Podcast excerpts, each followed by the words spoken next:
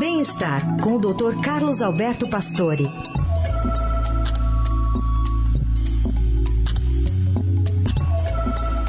Tudo bem, doutor Pastore? Bom dia. Bom dia, Carol. Bom dia, ouvintes. Não sei se o senhor saiu, colocou o rosto para fora nessa madrugada. Tava frio, mas além do frio tinha uma lua bonita. Tá uma lua bonita. Tava Realmente bonita. era o que fora que a gente tá passando de frio, pelo menos a lua foi muito bonita. Né? pelo menos foi. Foi Doutor Pastore, a gente está vivendo essa amplitude térmica também, né? Você sai encapotadão Sim. de casa de manhãzinha e, e, no meio da manhã, na hora do almoço, está lá tirando todas as roupas. Como é que essa, essa, essas diferenças todas, é, é, enfim, influenciam na nossa saúde? É, infelizmente não é bom, porque essas diferentes temperaturas são, quando muito intensas assim, elas desencadeiam crises de algumas doenças que muito presentes nessa época, que é a rinite e a asma, né? É, presentes em mais de 30% da população e é responsável pela maior parte das alergias respiratórias. Esse período é muito ruim realmente para quem é sensível, porque as reações alérgicas são consideradas respostas exageradas do próprio sistema imunológico, né? E tudo que é assim estranho, tanto como a mudança de temperatura, é o suficiente para desencadear a crise. É, os jovens são os mais sensíveis às mudanças climáticas, mas é claro que cigarro, ácaros, poluição, que hoje é fortíssima, tudo isso desencadeia. E o chato é, são os asmáticos, que realmente dentro de uma mesma família você tem pessoas que têm essa história familiar, e, e às vezes desencadeia realmente, porque é uma reação inflamatória do brônquio, né? E que faz com que o indivíduo tenha dificuldade para respirar, porque eles ficam mais inchados. E assim tem aquele chadinho no peito, a tosse seca, a falta de ar, que surge até quando você anda, faz atividade, e até quando tem essas substâncias precipitantes e essas mudanças de temperatura que levam a resfriados e gripes.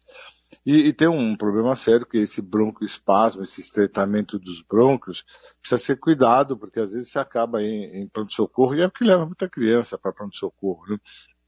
Bom, a rinite a gente já conhece, a convive numa cidade como essa, você ter coriza, espirro, nariz entupido faz parte do espetáculo, né?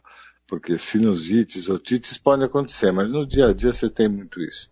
Então acho que nesse período eh, aumenta muito a incidência de alergia, e a presença de tosse. Então, você tem uma tossinha, isso é 40% por, por resfriado, rinite e sinusite.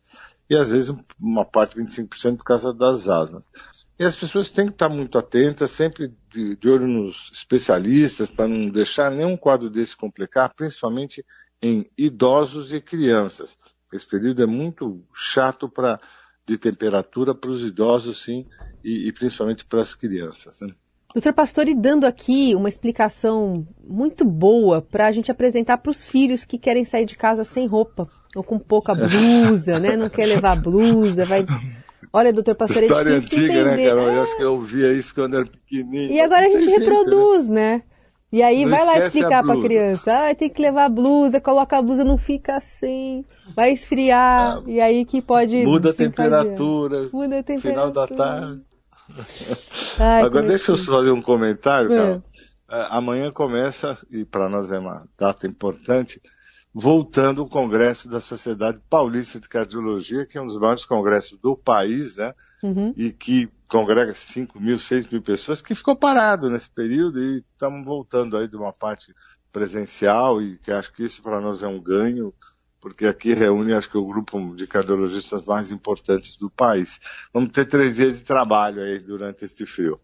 Então, Nesses próximos dias. Levar isso. blusa, hein, doutor? Não esquece a blusa. tá certo. Vou lembrar que esse comentário do Dr. Pastori fica disponível no nosso site. Se você quiser depois reproduzir para alguém em casa, fica a dica.